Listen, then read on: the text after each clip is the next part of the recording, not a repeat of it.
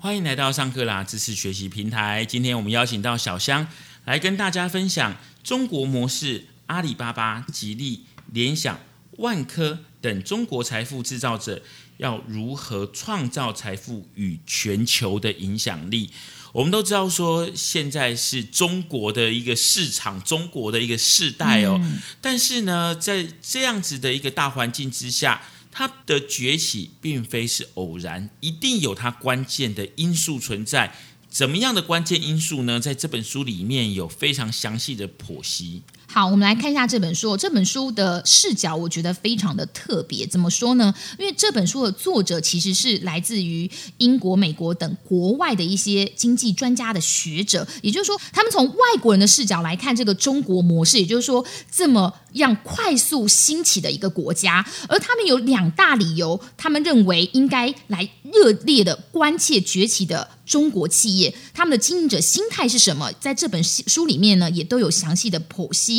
首先呢，我们来先来看一下这个数字，就可以知道说中国模式到底有多么的夸张哦。我说的夸张，就是说他们的成长速度有多么的快。先来看二零一五年的中国 GDP 呢，它是比一九七八年的 GDP 成长了二十六倍。而且同一时间呢，美国的 GDP 成长还不到三倍而已。如此强劲的经济成长，使中国把六亿多的人口带离了贫穷。而且呢，中国占全球经济的比重已经达到了五分之一。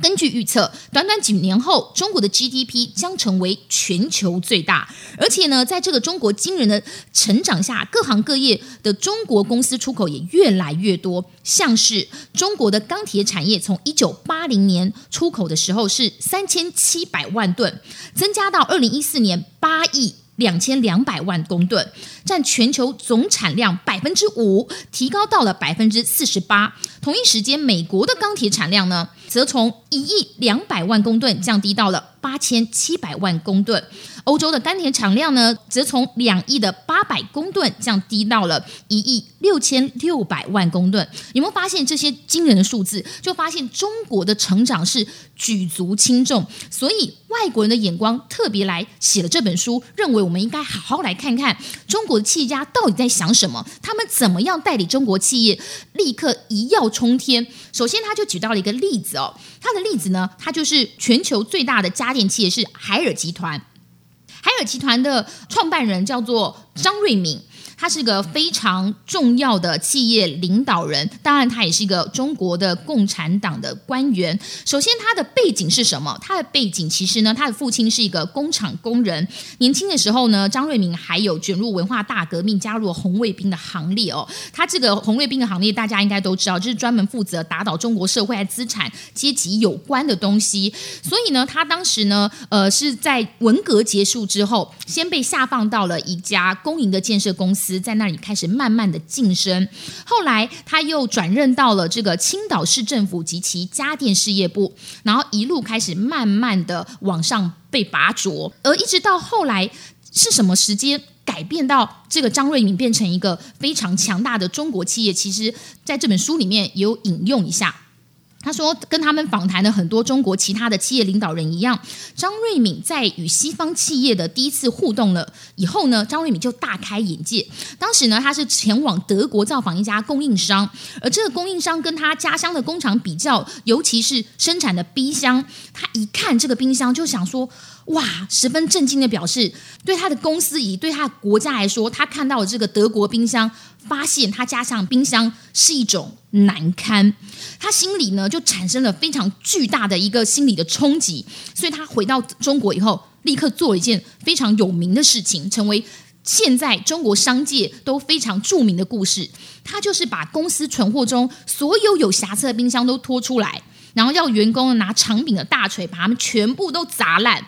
而且用这种非常非常激烈的方式跟激烈的动作来要表达一种讯息，就是说我们的文化一定要改变，我们再也无法容忍这种这么糟糕的产品。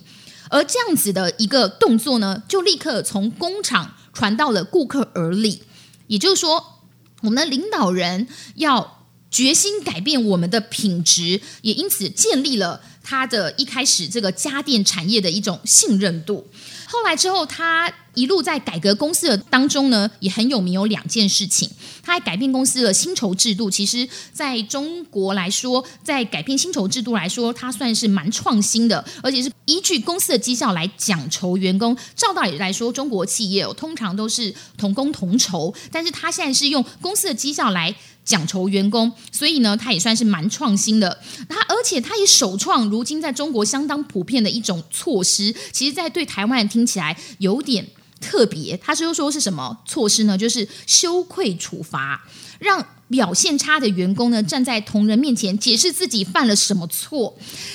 在这样子的改革的过程中呢，他还特别推出了行销措施，会当面的询问顾客说：“哎，你对产品啊感觉如何？然后你觉得有没有使用上不便的地方？有什么样的改进？”也因此，他把这些所有新创的一些政策跟策略。在公司整并成新的海尔集团，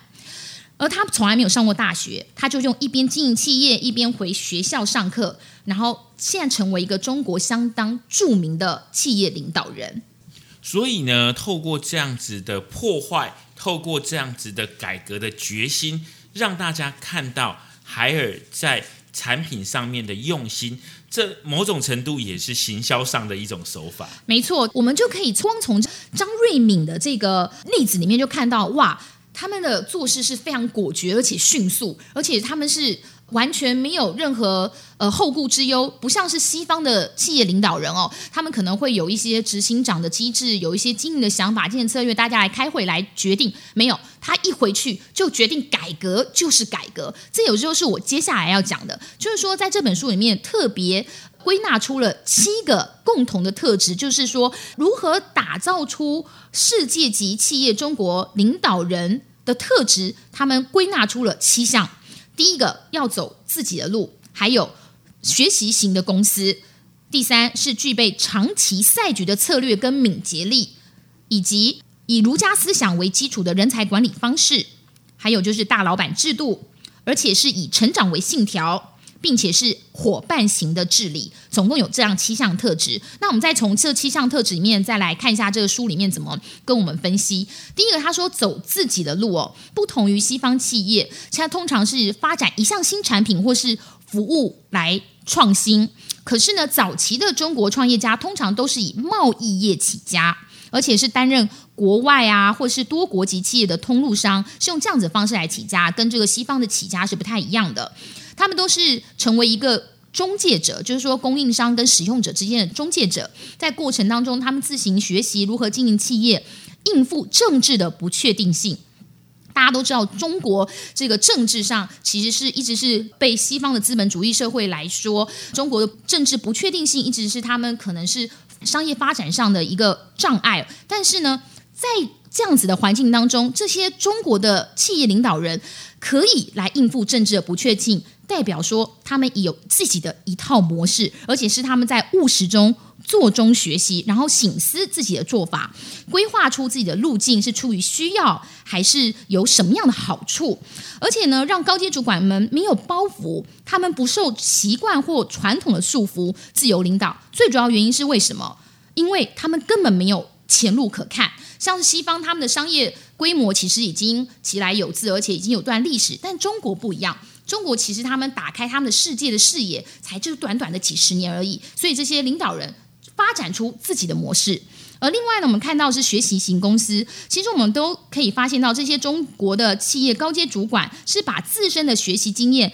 带进公司，而且坚持必须成为一种学习性的组织，展现比一般西方企业更强烈的学习认程。很多西方企业的高阶领导人通常都是学成归国，或者说学成到已经某一些硕士啊，呃，某些博士，然后进入企业来做领导。但是这些中国的企业领导的公司呢，通常是用大家一起从做中学的方式，把它变成一种学习型的组织。因为他们有些高阶的主管可能学历还没有像西方的企业领导人，有些 CEO 啊，他们是有学经历非常丰富的状况下。所以他们是学习型的公司，另外具备长期赛局的策略敏捷力。他们通常有一个个性，这是外国人的眼光。他们认为中国领导人有好斗的个性，还有坚实的组织结构为驱动力。所以呢，在没有这个路线可以供遵循的状况下呢，这些中国的高阶主管一再让公司聚焦于他们相信。有前景的产品跟服务，所以他们就敏捷的移动，寻求不论当局如何改变，自家企业仍然能在未来数十年屹立不摇的方法跟决策，就是他们的个性使然，就是非常的好斗跟敏捷力。当然，这是外国人的眼光。最后，我们看到就是儒家思想为基础的人才管理。他们说中国的企业非常的有趣，他们是用家长式的领导风格。而且打造部族般的企业文化，很多西方企业在组织工作、评量绩效、奖励方式，其实他们都有一定的规范、一定的规矩，就是有比较有公司治理。但是中国的企业呢，是用家长式的，而且是比较部族的这种企业文化，所以他们认为是这是一种儒家思想。最后，大老板制度。大老板制度呢，其实通常中国的私人企业非常聚焦于最高的领导人。这种大老板的模式在西方国家其实已经示威了，但在中国非常的盛行。高阶的主管具有特殊的地位，这一部分呢，是因为他们创办了公司，而且再加上是没有先前的模范可以参考或效法，他们比较是属于有组织性的。最后是以成长为信条，还有伙伴型的治理。中国模式的特色之一，哈。就是公司的董事会帮助公司的成长，但是董事们鲜少要求经营管理阶层追求股东报酬的最大化，这跟西方文化呢又完全不一样了。以上就是小香帮我们揭露有关于中国模式，阿里巴巴、吉利、联想、万科等中国财富制造者如何创造财富与全球影响力的重点内容。